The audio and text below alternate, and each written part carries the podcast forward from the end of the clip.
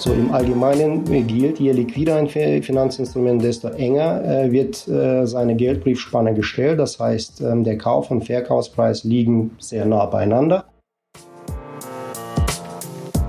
Hallo auch heute wieder zum Scalable Capital Podcast. Heute vermitteln wir etwas Grundwissen für ETF-Anleger. Und zwar beleuchten wir das Thema Liquidität. Was ist Liquidität? Warum ist sie so wichtig? Und welche Rolle spielt sie speziell, wenn ich als Anleger ETFs kaufe oder verkaufe? Mein Gast und Experte zu dem Thema, der mir aus London zugeschaltet ist, ist Oleg Jureczko. Oleg ist Mitglied des ETF Capital Markets Teams beim ETF-Anbieter Invesco. Hallo Oleg. Uh, hallo Niklas. Oleg, ähm, sag uns doch zum Einstieg gleich mal, warum sollten denn Anleger, die mit ETFs einen Teil zu ihrer Altersvorsorge beitragen, verstehen, was Liquidität ist? Ähm, danke nochmal für die Einladung. Ich freue mich sehr, heute dabei zu sein. Ähm, hallo an die Zuhörer. Ähm, die Liquidität ist äh, sehr wichtig und, und äh, unabdingbar beim äh, Anlageprozess. Denn Liquidität für uns Investoren wirkt sich unmittelbar auf die Kosten, die wir dafür bezahlen, die wir eben halt für die, ähm, für, für, für die, für die Anlage unserer Anlageinstrumente bezahlen. Mhm. Also hat Auswirkungen auf die Kosten. Jetzt gehen wir einen Schritt zurück. Erkläre erstmal grundsätzlich, für den Anleger, was bedeutet Liquidität? An den Finanzmärkten bezieht sich die Liquidität eben darauf, wie schnell man eine Investition äh, kaufen oder, oder eben verkaufen kann, ohne dabei eben den Preis negativ zu beeinflussen.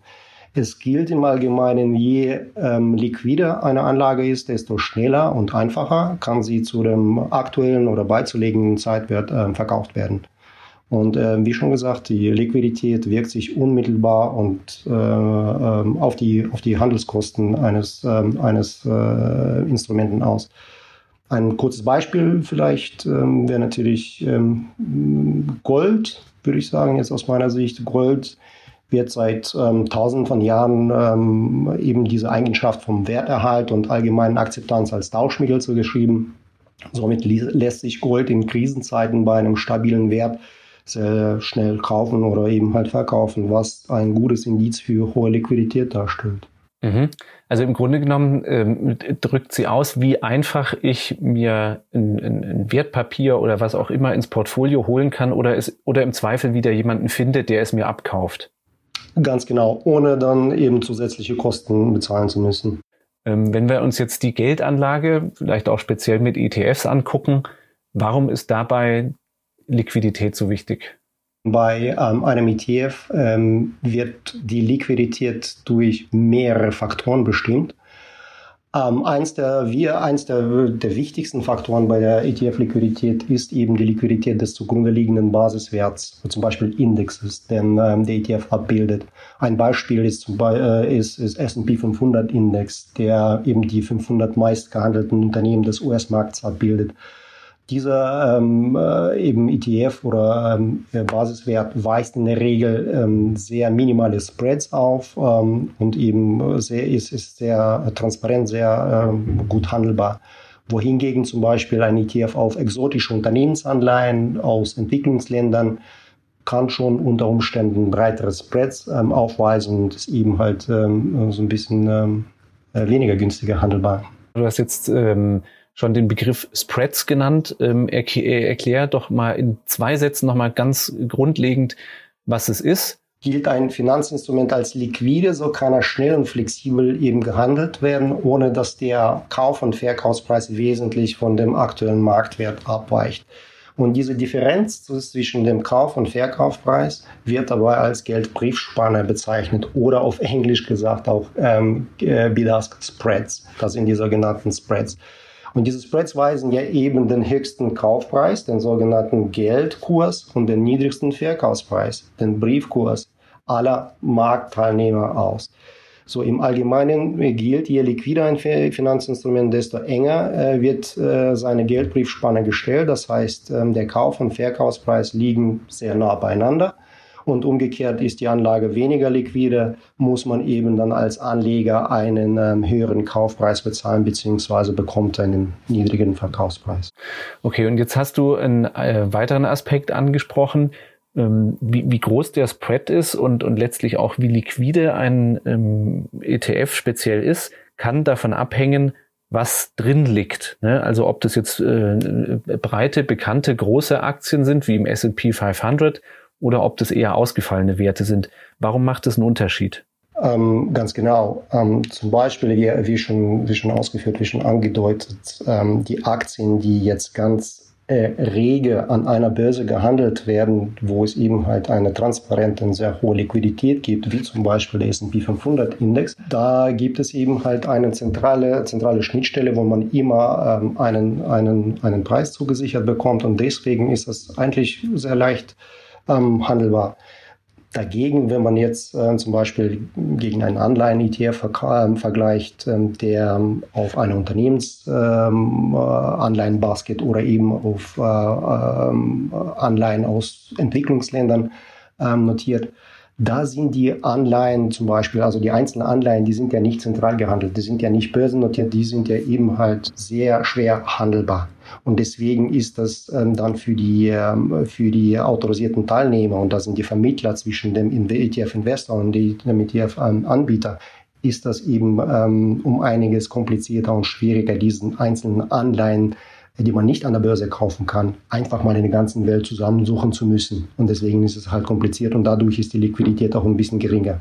Okay, das heißt in dem Fall, wenn ich das richtig verstehe, dann kann es ETFs geben, die kann ich leichter kaufen oder verkaufen. Also das heißt, die sind liquider als die einzelnen Bestandteile, die in diesen Körben von Aktien oder Anleihen drin liegen.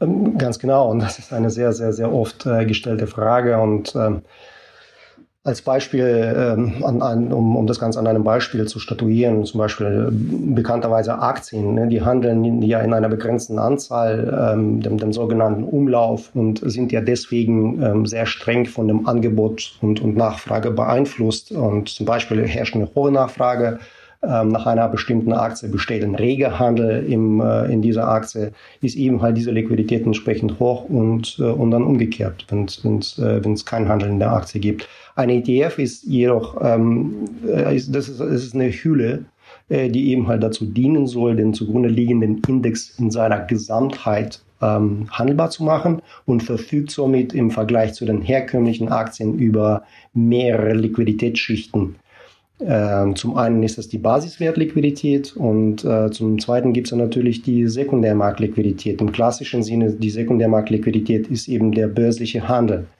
So in diesem Zusammenhang kann es ja tatsächlich dazu kommen, dass ähm, die ETF-Anteile, die auf dem Sekundärmarkt gehandelt werden, die an einer Börse gehandelt werden, viel dynamischer gehandelt werden als die zugrunde liegenden Indexkomponente.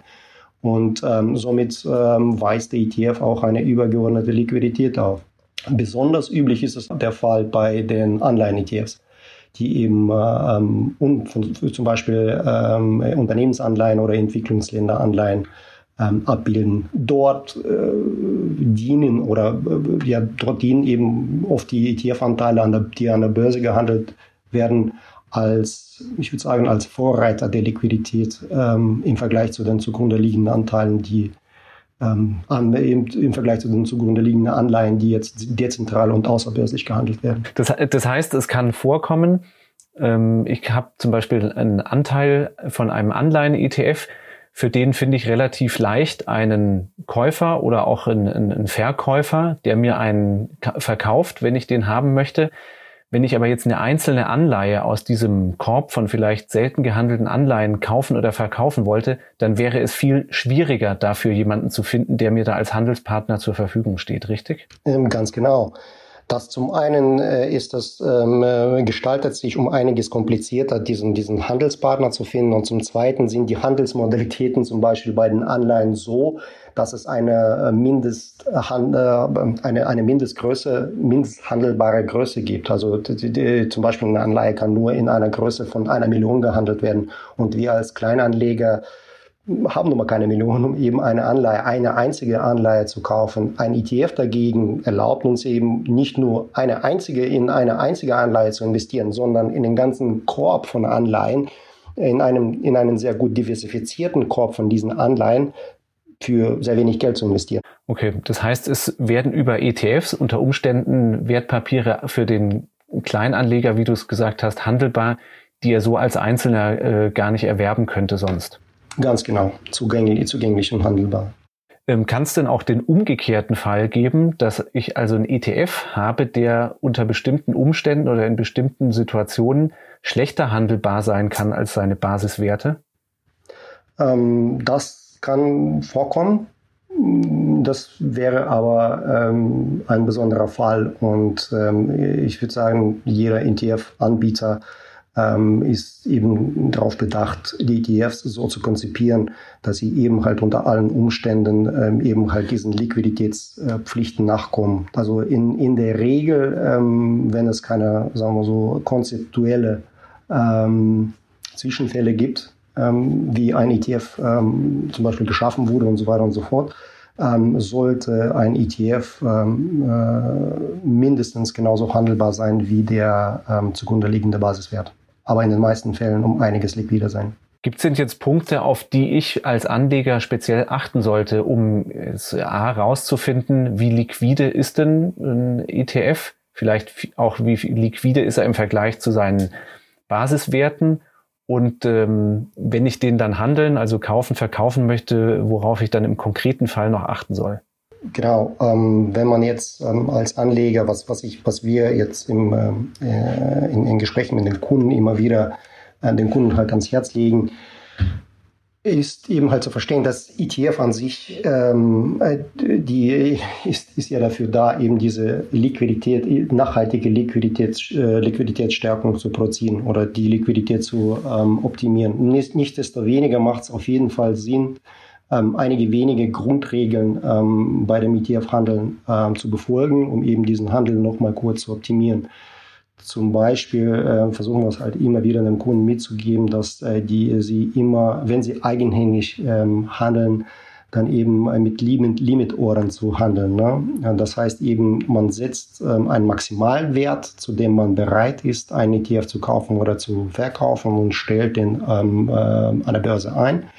Ähm, zum einen schützt das den Anleger von einer ungewollten Preisverzerrung, ähm, die jetzt bei einem unlimitierten Order entstehen würde. Und zum Zweiten erlaubt es ja den Liquiditätsanbietern, den sogenannten Market Makern, ne, ähm, eben die von ihnen quotierten Volumina an ETF-Anteilen, die sie äh, eben an einer Börse, an, im börslichen Handel quotieren, zu aktualisieren und dadurch nochmal zusätzliche Handelsmengen bereitzustellen.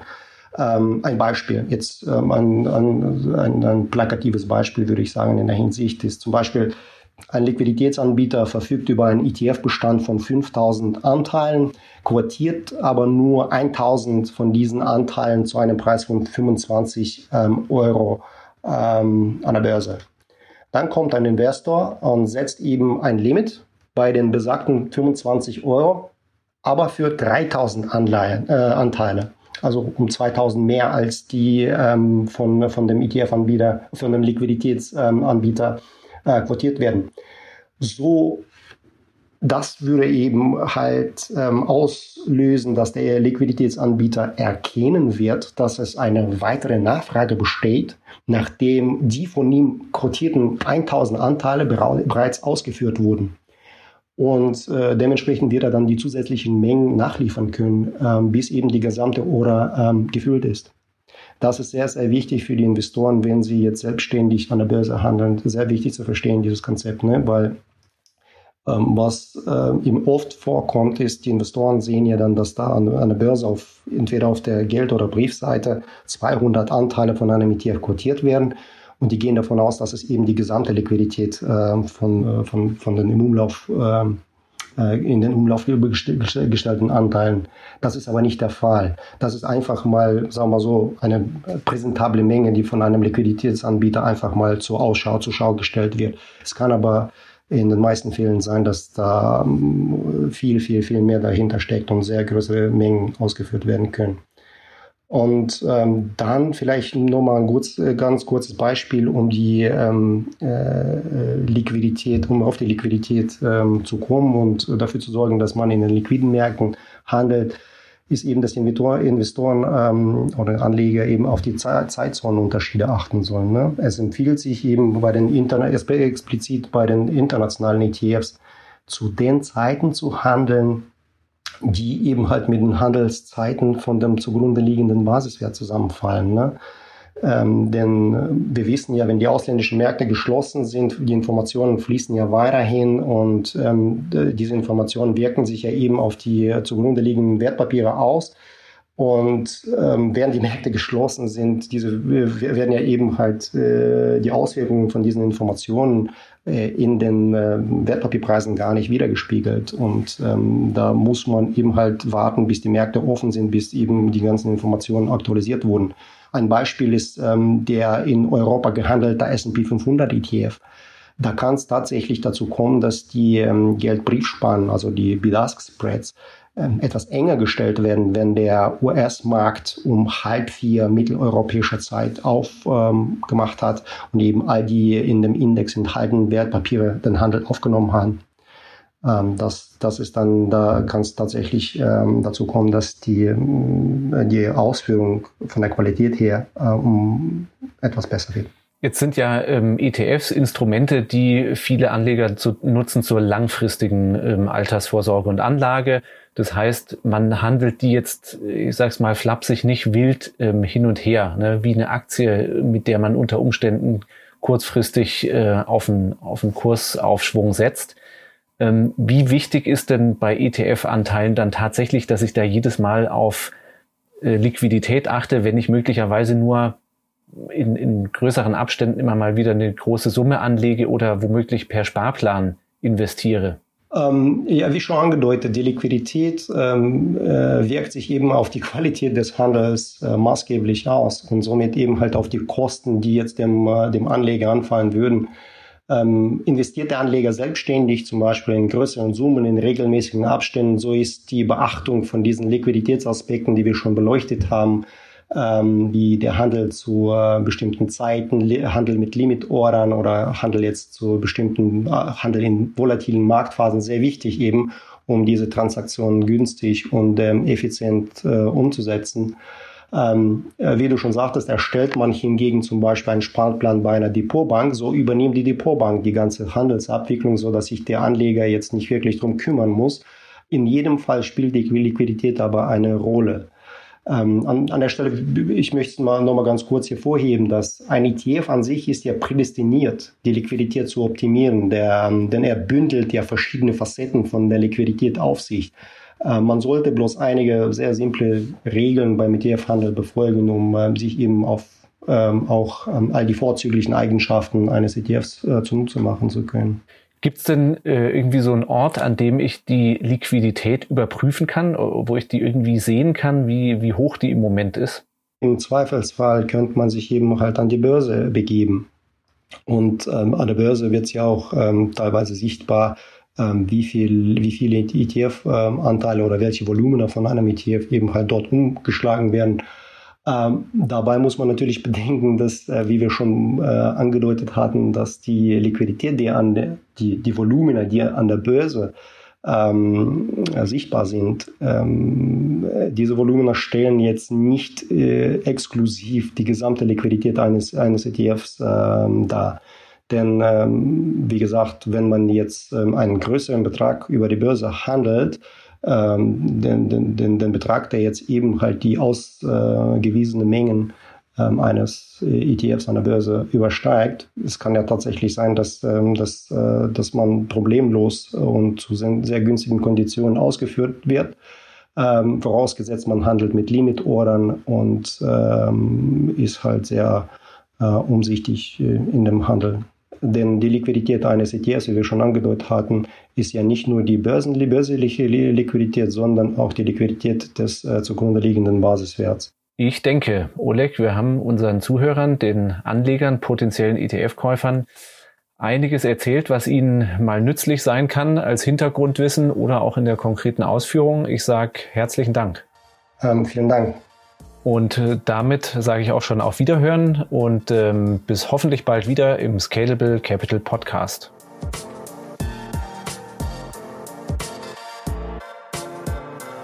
Scalable Capital Vermögensverwaltung GmbH erbringt keine Anlage-, Rechts- und oder Steuerberatung.